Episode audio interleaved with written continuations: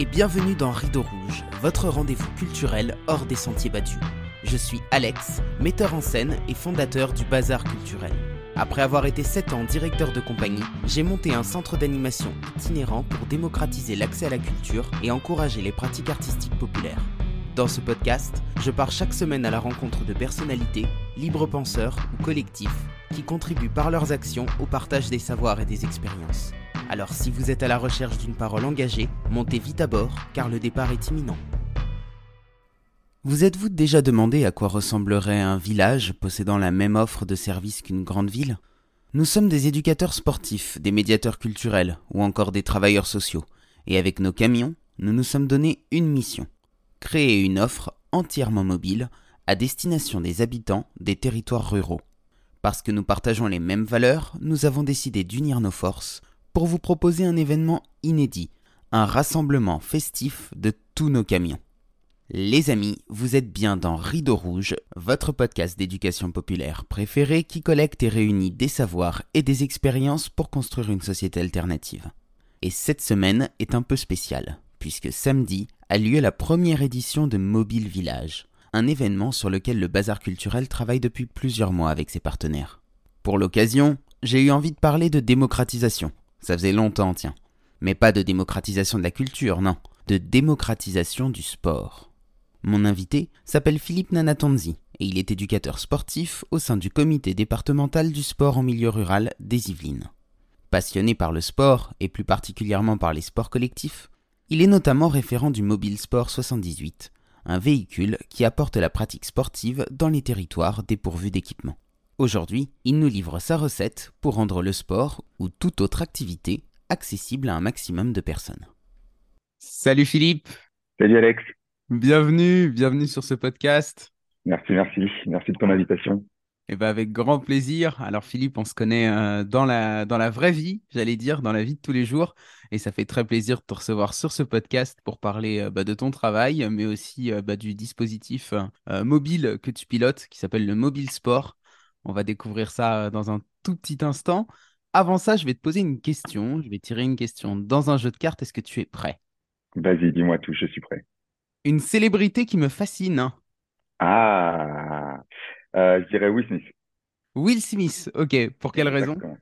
Euh, J'ai aimé le, personnage, j'ai aimé la, façon dont il s'est développé en fait. Et, et puis je suis friand aussi de, de films et j'adore ces films il y a tout type, donc ça, ça correspond à beaucoup, beaucoup de monde. Et euh, moi, je me reconnais un peu dans, dans, dans ces films. Ok, génial. Qu'est-ce qui te parle dans son parcours? Euh, La manière dont il s'est, dont il s'est construit, la manière dont il est, euh, il est arrivé au plus haut, au plus, au plus haut niveau.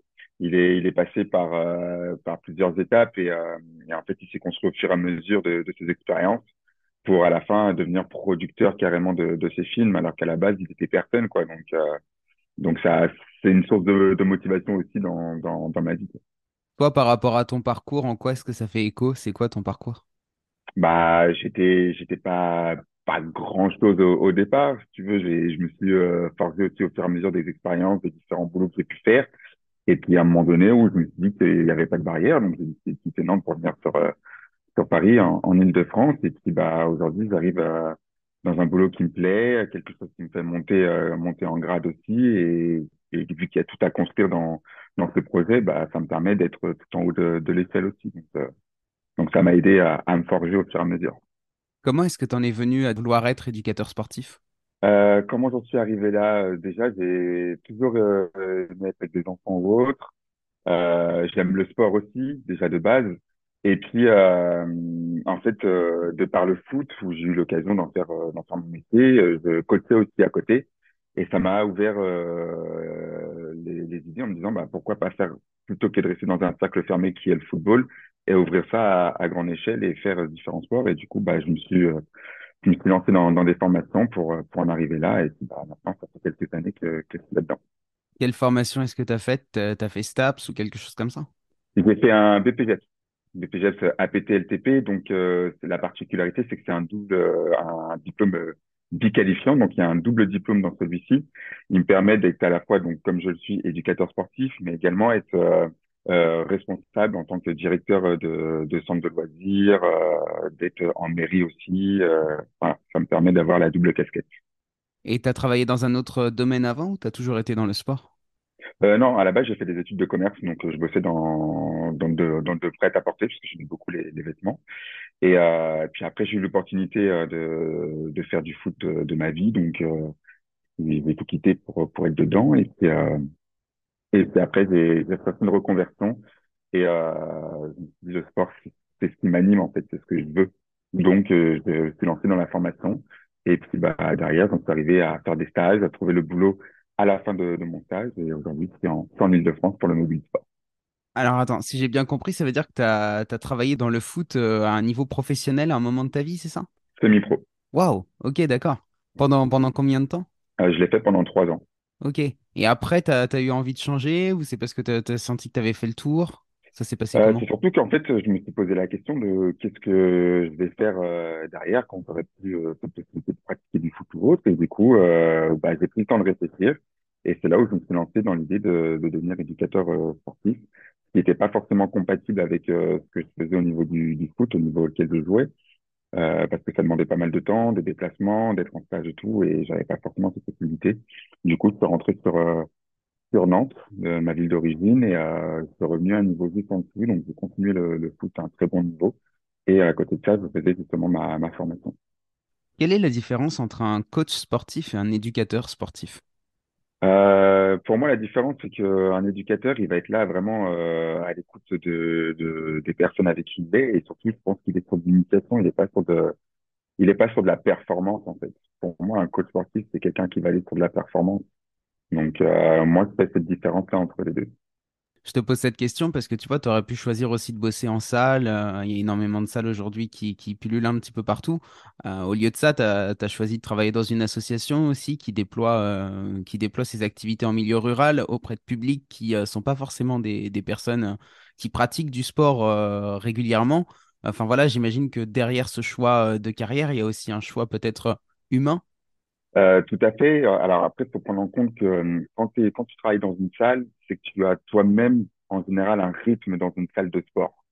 Euh, moi, ce qu'il faut savoir, c'est que la muscu, c'est pas du tout mon truc. Clairement pas. Euh, moi, aux entraînements de foot, par exemple, euh, quand on fait des pompes, je suis dans le fond et je les boycotte, quoi.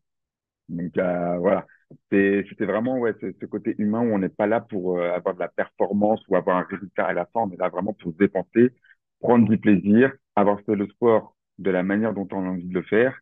Et euh, c'est vraiment un partage, en fait, euh, c'est vraiment un lien qui se crée. Et moi, être dans la salle de sport, ouais, c'est pas ce qui, ce qui m'animait au départ et ce qui me, ce que j'avais envie de faire. Est-ce que tu peux nous parler un peu plus du mobile sport et nous dire d'où vient cette idée justement? Alors, euh, le mobile sport, c'est c'est c'est un concept qui est qui découle de, de la Fédération du sport en milieu rural. Nous, on intervient dans, dans les Yvelines. En fait, il existe aujourd'hui 18 camions dans toute la France. Le premier a été lancé en 2015, si pas de bêtises, euh, dans le Drôme Ardèche. Et en fait, c'est c'est un gymnase itinérant qui se balade dans le milieu rural, qui apporte le sport dans des communes qui sont dépourvues d'éducateurs sportifs diplômés, euh, de structures et euh, tout simplement de matériel. Donc, nous, notre but, c'est d'apporter l'éducateur à bord du camion, du matériel, et on se déplace dans toutes les zones rurales. 2015, t'as dit le premier camion? Tout à fait. C'est énorme ça, parce que c'est bien avant la mode, euh, la mode de l'itinérance. Exactement. C'est euh, un concept, toi, qui, je pense que c'est qui a été établi et qui, on dit, bah, à un moment donné, ça va pallier à quelques manques qu'il peut y avoir sur, euh, sur le territoire. Et puis, bah, aujourd'hui, on s'est rendu compte que, bah, c'est pas que dans une ville que ça existe ou dans une petite commune, c'est que ça existe dans toute la France. Donc, euh, c'est pour ça que ça, ça continue à se développer et qu'aujourd'hui, on est, on est, on en est, on en a 18 euh, dans toute la France. Et dans les Yvelines, du coup, c'est le premier dispositif de ce genre? Oui, tout à fait. Le concept euh, euh, émerge depuis 2019. Il a été réellement euh, mis en place et, réfléchi en 2022, janvier 2022, et il a été réalisé et mis en place avec avec mon arrivée en le 4 avril 2022. Donc depuis depuis cette date-là, en fait, on, on sillonne on sillonne les Yvelines. Euh, dans un premier temps sans le camion parce qu'on a mis un an à avoir le camion. On l'a reçu en, en janvier 2023, donc ça a été très très long. Pas facile pour se pour se pour se faire connaître hein, sans camion évidemment. Donc aujourd'hui, on est en pleine en pleine prospection pour pouvoir bah, faire connaître le dispositif et le rendre accessible à tous.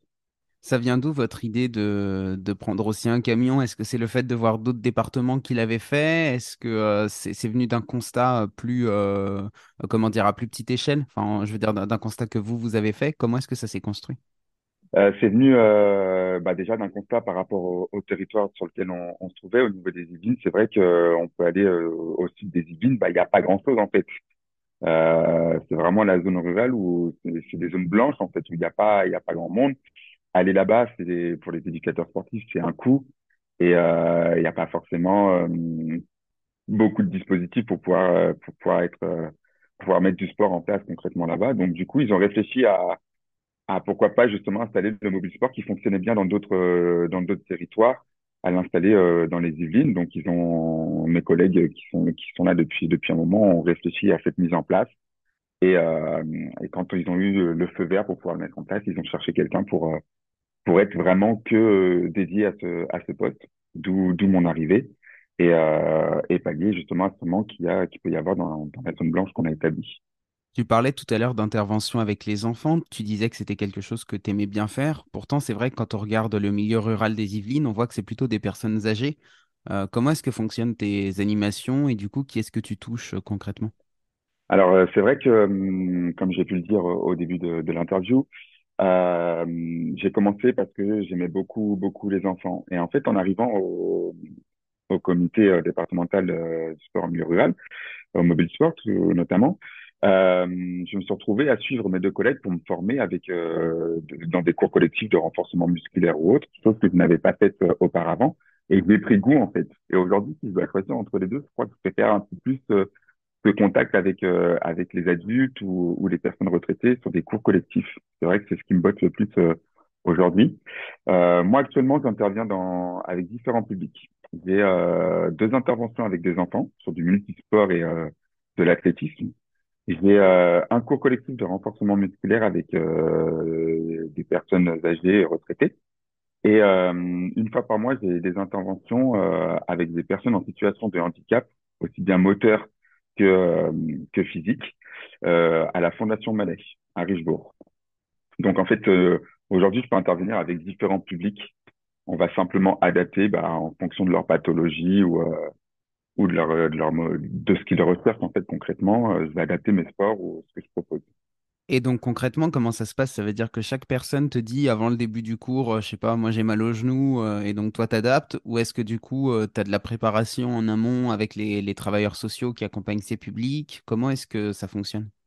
Non, alors par exemple, si je prends le cours, le cours que je fais de renforcement musculaire avec les, jeunes, retraités, concrètement, je fais pas mon, ma séance et arrivé en séance, euh, je leur propose les, les séquences euh, de, de, mouvements à faire.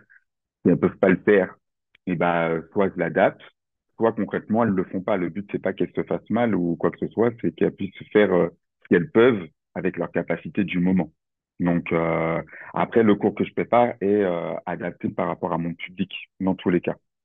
notamment après quand je suis avec la, la Fondation Malais, avec les personnes en situation de handicap, mon cours, euh, entre guillemets, le sport que je propose, il est envoyé en amont à la, au responsable qui reçoit, qui reçoit le, le, public.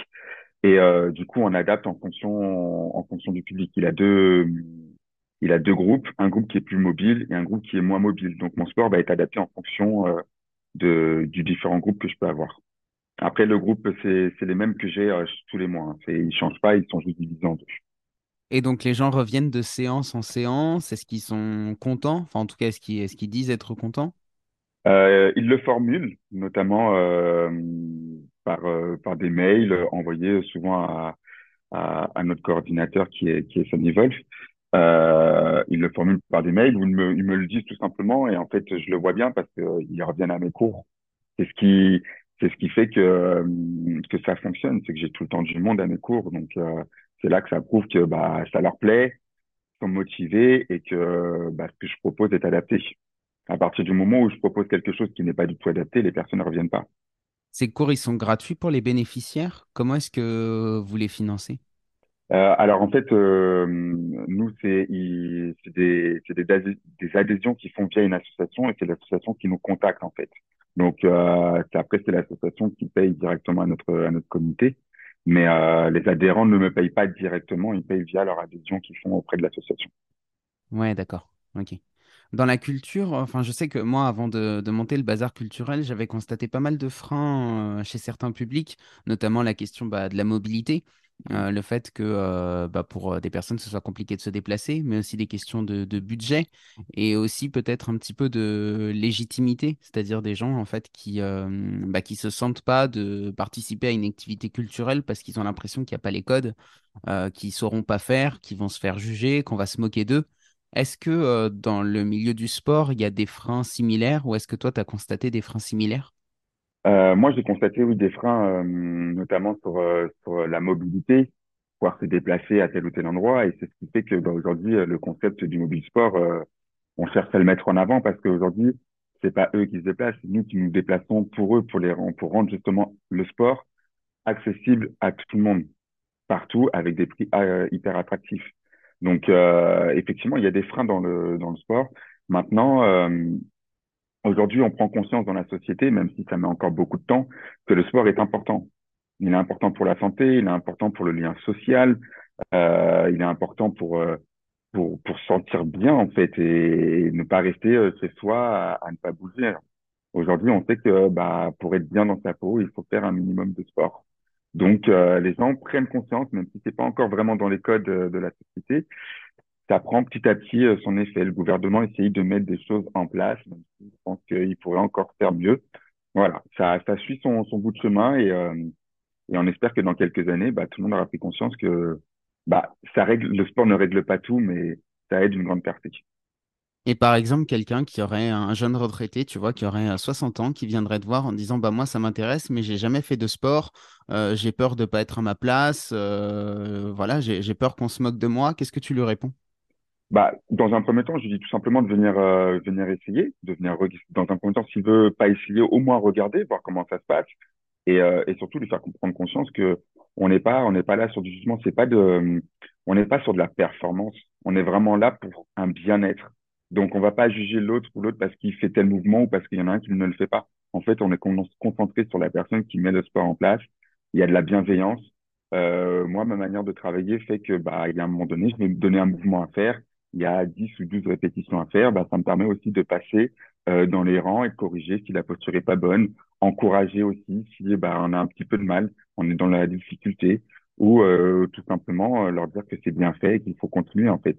Aujourd'hui, euh, dans les cours que nous on propose, on n'est pas là pour atteindre euh, et faire à la fin euh, 110 kilos de muscles ou autre. C'est pas le but. C'est vraiment un entretien et permettre au corps et à l'esprit d'être en coordination correctement ensemble. Il y a une autre, euh, une autre objection qu'on entend assez souvent, enfin en tout cas que moi j'ai pu entendre, c'est de dire non, mais moi j'ai déjà mal partout, euh, je vais pas faire du sport euh, parce que euh, ça va être pire, j'ai plus l'âge pour ça. Qu'est-ce que toi tu réponds à ça? Après, je suis jamais, j'ai encore jamais eu cette problématique dans mes cours notamment, donc c'est vrai que euh, y répondre là tout de suite, ça serait, ça serait compliqué. Mais aujourd'hui, si on a, si on s'écoute trop, en fait, on fait plus grand-chose concrètement. Voilà. Le sport, euh, oui, le sport, ça fait mal parce que forcément, tu mets tes muscles euh, euh, à, à contribution, donc ça va tirer à tel ou tel endroit. Mais à la fin, une fois que tu as passé cet état d'esprit de te dire ça fait mal, une fois que tu es dedans, je pense que tu prends goût. Parce que au final, je vois bien, les gens, ils reviennent dans les cours, donc ils aiment ça. Donc effectivement, faire des efforts, ça va faire mal. Ça va demander, mais c'est une force mentale aussi et ça te permet quand même d'être bien et entretenu. Tu parlais tout à l'heure du culte de la performance. Est-ce que euh, ça a joué aussi sur la vision qu'a la population générale euh, du sport? Euh, le fait qu'on voit bah, sur les réseaux sociaux de plus en plus de, sportifs de haut niveau, le fait qu'on ait accès aussi à des images de gens qui ont peut-être des super physiques, etc. Est-ce que, ça, a impacté pour toi la vision que la population avait? Euh, oui, totalement. Totalement, parce que euh, aujourd'hui, on se rend bien compte que même auprès des, des enfants, il y en a de plus en plus qui ne vont pas, euh, qui ne vont pas dans le faire du sport ou autre, parce que justement, euh, ils n'ont pas cet esprit de compétition. Aujourd'hui, on a mis vraiment en avant le, le, sport dans de la compétition et on oublie avant tout que bah, quand on est petit, le sport, ça reste un plaisir d'abord de pouvoir pratiquer euh, une discipline avant la compétition. Il faut pas oublier cet état d'esprit. Et je pense que c'est rentré dans, dans les codes. Euh, que bah ouais c'est la performance avant tout. On vient bien dans les magazines. Il faut être euh, il faut rentrer dans les codes. Il faut pas perdre plus de 60 kilos plus de ceci plus de cela. Et, euh, en fait on rend une image qui n'est pas forcément la bonne image concrètement parce que on est on a un métabolisme totalement différent et que bah ces personnes là qu'on peut mettre dans les magazines elles ont certes un beau physique ou autre mais elles visent quelque chose. Et chacun doit viser à sa à sa, sa hauteur ou à ce qu'elle recherche, c'est pas forcément vouloir rentrer dans de la compétition. Quoi. On est aussi dans une société où les gens sont de plus en plus sédentaires, ils ont de plus en plus de mal à se déplacer et euh, je suis pas sûr que euh, l'avènement du télétravail depuis 2-3 ans ait aidé parce qu'on s'est retrouvé aussi dans une période où bah, on était de plus en plus euh, chez nous. Enfin moi tu vois depuis que je bosse chez moi, mine de rien, je bouge beaucoup moins. Est-ce que bah voilà, comment est-ce que toi tu vois l'avenir par rapport à cette société aussi qui devient de moins en moins mobile? Euh, oui, c'est vrai que ça va pas, ça va pas en s'arrangeant parce que bon, on a été contraint euh, via une épidémie de rester chez soi. Euh, du coup, on a mis beaucoup en avant le télétravail. Et aujourd'hui, bah, beaucoup, euh, beaucoup, beaucoup s'en plaignent aussi aujourd'hui d'être en, en, télétravail et de, de devenir sédentaire. Euh, je pense que le, le gouvernement a, a, pris conscience de, de, certaines choses et commence à, à mettre au goût du jour certaines, euh, certaines choses pour pouvoir être euh, beaucoup plus mobile et euh, aller vers, euh, vers le sport, notamment avec des dispositifs comme le sport santé, euh, les 30 minutes à l'école. Euh, voilà, il y a des petites choses qui sont mises en place pour, euh, pour lutter contre ça parce qu'on se rend bien compte que, bah, en fait, on est, on est malade par rapport à beaucoup de l'obésité. C'est parce que aussi on mange mal, parce que on est, on devient sédentaire. Il y a, il y a du diabète aussi énormément qui se développe ou autre. Et je pense que petit à petit, on va devoir, on va, on, on, est en train de prendre conscience quand même que le sport est important pour la santé. Donc, on met des petites choses en place, mais aujourd'hui, c'est pas suffisant. Et, et on peut pas tout régler non plus par le sport. Juste, est-ce que tu peux te définir ce qu'est euh, le sport santé et 30 minutes? Parce que c'est des choses que je connais pas du tout. Euh, le sport santé, en fait, c'est un dispositif qui, qui, est, qui est mis en place pour, euh, par le, où c'est un lien entre euh, le médecin, le patient et euh, les éducateurs sportifs qui proposent en fait des séances adaptées aux pathologies des différentes, euh, différentes euh, maladies que qu'une personne peut avoir. Et en fonction de ça, on fait un programme adapté avec un suivi derrière, et par l'éducateur et par le médecin. Et les 30 minutes, c'est 30 minutes de sport qui est mise en place obligatoire à l'école pour permettre aux enfants en fait de se dépenser au moins minimum 30 minutes par jour à l'école. Mais à l'école, tu parles de l'école euh, primaire? Parce qu'à partir du collège, il y a déjà des cours de PS euh, assez régulièrement. Oui, tout à fait. Je parle vraiment euh, dès, leur plus jeune âge, notamment à l'école à l'école primaire, où on met, on a mis en avant justement ces 30 minutes-là. Alors après, est-ce qu'elles sont respectées ou autres? Aujourd'hui, concrètement, je pense qu'il faudrait mettre à disposition aussi des éducateurs pour pouvoir aller dans ces écoles et le mettre en place. Parce que concrètement, les maîtresses ou les maîtres d'école n'ont pas le temps de faire ça. Ils n'ont pas la compétence forcément et ils n'ont pas le temps. Ça demande énormément de temps, de la préparation, et qui, en fait, il y a des gens diplômés et qui, qui dont c'est leur métier. Donc, ça serait aussi permettre à tout le monde de trouver le juste milieu et de pouvoir pratiquer avec euh, avec ses, idées et ses compétences surtout. Bah, c'est ce que j'allais te dire parce que déjà en cours de PS au collège, je me souviens que j'avais pas forcément des profs qui étaient très très bons et que pour le coup, ça a plutôt eu euh, l'effet inverse de me dégoûter de la pratique sportive. Alors euh, là, tu vois, dans ma tête, quand j'imaginais mes maîtresses euh, d'école primaire qui n'étaient pas forcément sportives, si je, si je transpose et que j'imagine faire du sport avec une maîtresse en école primaire, enfin pour le coup, ça peut avoir encore une fois l'effet inverse, quoi. Donc peut-être que de remettre aussi des, professionnels du sport au cœur de cette démarche, ça pourrait être intéressant. C'est ça. Je pense que ça serait, euh, déjà un, bon début et euh, ça impulserait une bonne dynamique en fait dans les dans les écoles ou dans les collèges ou autres de justement mettre à disposition euh, des éducateurs qui sont diplômés, qui savent de quoi ils parlent et ça soulagerait aussi euh, les maîtresses ou les maîtres d'école et ça leur permettrait de se concentrer uniquement sur bah, leurs compétences qui est en classe et, euh, à chacun d'avoir euh, d'avoir une place dans cette société parce que effectivement comme tu peux le dire bah toi tu as, le souvenir de tes de tes de tes maîtresses à l'école bah voilà, ça t'en a dégoûté et tu t'en gardes pas forcément un bon souvenir. Donc euh, ça te ça t'emmène pas plus tard à vouloir continuer du sport ou à découvrir une discipline parce que bah l'image que tu en as ou ce que tu as pu vivre ne t'a pas apporté satisfaction sur, sur le coup, quoi. Est-ce qu'une fédération comme la vôtre, elle a des instances euh, auprès du ministère des Sports euh, pendant lesquelles elle peut se faire entendre et, présenter ce type de projet? Parce que euh, effectivement, ce, type d'idée, il faut que ça puisse remonter à un moment bah, jusqu'aux personnes qui, prennent les décisions. Alors nous, comme je disais, on dépend d'une fédération, donc c'est la fédération du sport en milieu, rural. Donc forcément, ils ont des commandes, des, des demandes, des envies, des, des recommandations aussi par le département ou autre. Donc nous, euh, par rapport à ça, c'est vrai qu'on essaye de, de mettre, euh, d'aller, d'aller là où, où est notre place concrètement, d'où, euh, d'où la mise en place du, du Mobile Sport 78. Euh, après, ce qui se passe dans les instances et au-dessus, j'avoue que je n'ai pas de regard forcément dessus. Moi, je fais déjà à ma, ma petite échelle ce qu'on, ce qu'on attend de nous et ce pourquoi le dispositif a été mis en place. Et mais ce qui, sur les demandes des, du dessus, j'avoue que j'ai pas, j'ai pas ce, ce regard-là. Est-ce que dans le milieu du, du sport, ou en tout cas euh, au niveau du ministère, il y a un, j'allais dire un pouvoir, mais est-ce qu'il y a une importance euh, qui est aussi forte qu'au niveau de la culture? Est-ce que le ministère des Sports est aussi présent que, que l'est le ministère de la Culture par rapport euh, à l'offre culturelle dans sa globalité? Je pense qu'il l'est un petit peu. Après, encore une fois, je trouve qu'il y a trop de trop de communes qui sont laissées à laissées à l'abandon, sans sans dispositif euh, pour pouvoir euh, rendre en fait euh, le sport accessible euh, à tous. Et quand on voit bien, nous, notre dispositif, il est mis en place parce que justement, il y a, y a rien sur place où la mobilité est réduite.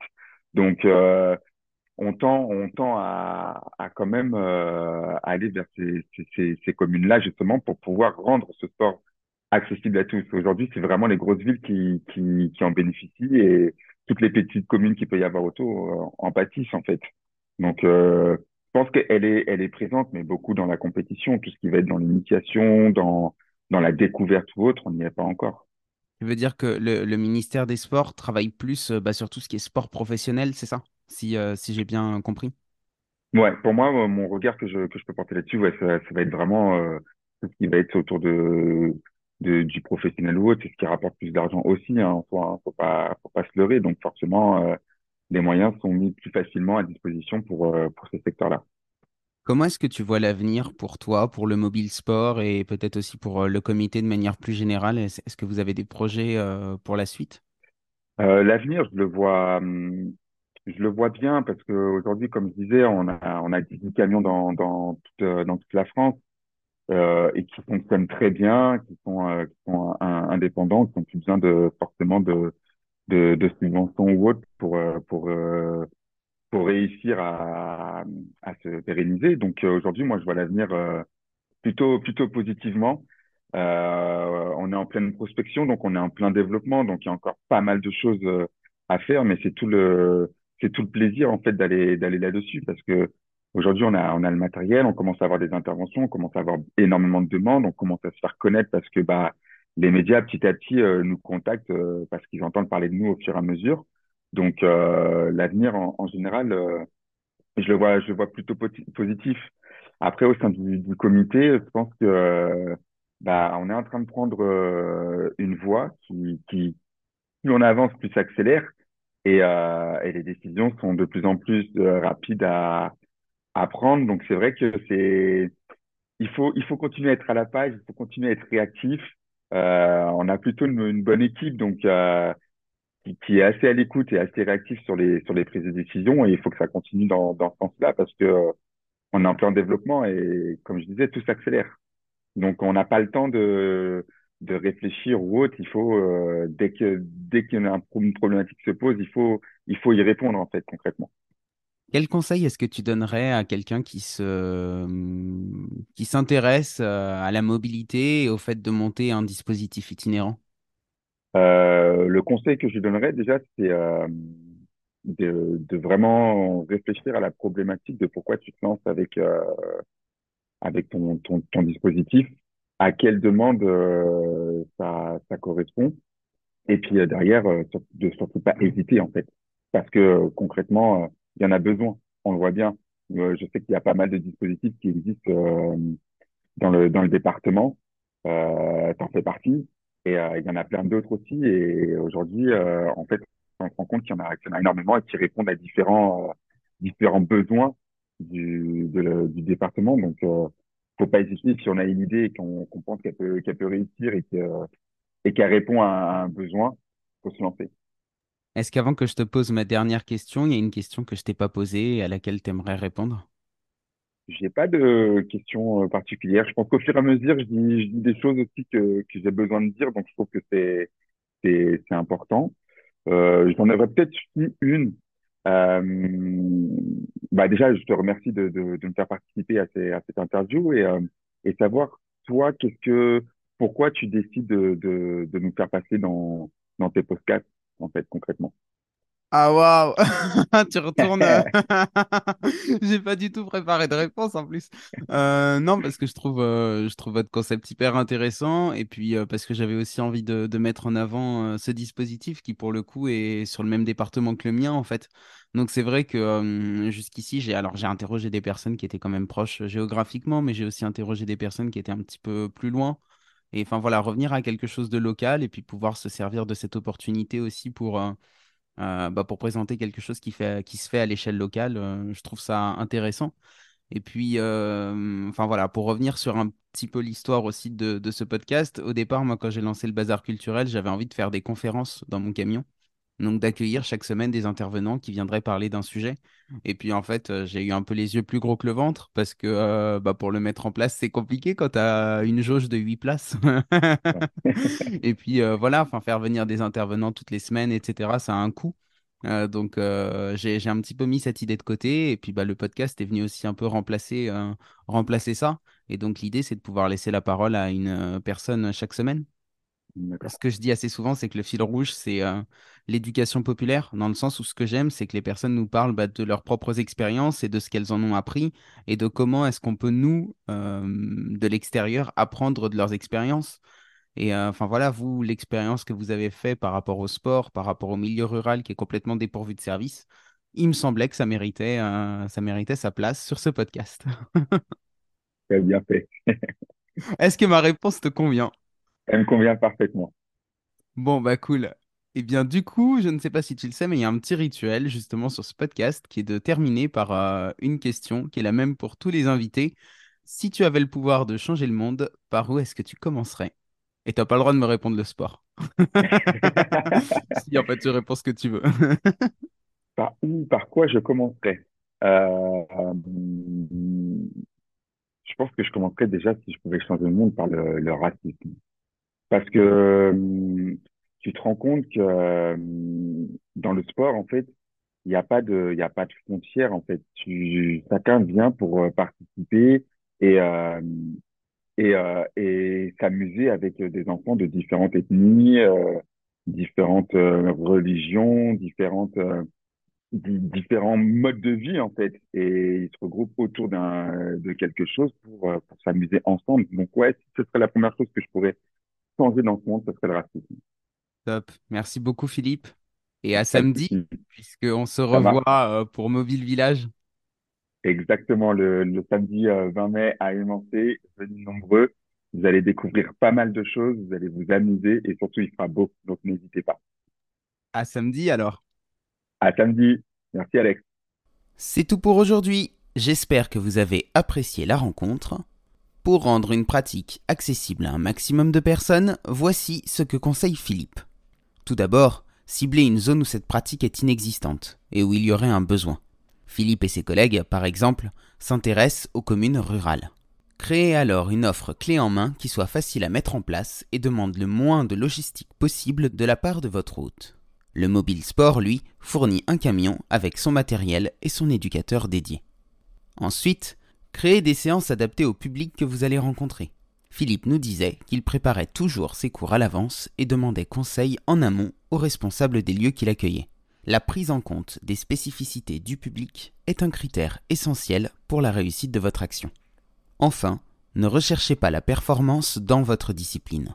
Philippe en a parlé à plusieurs reprises, il n'intervient jamais dans un objectif de performance ni de compétition. En même temps que l'accessibilité, il vise la coopération la cohésion.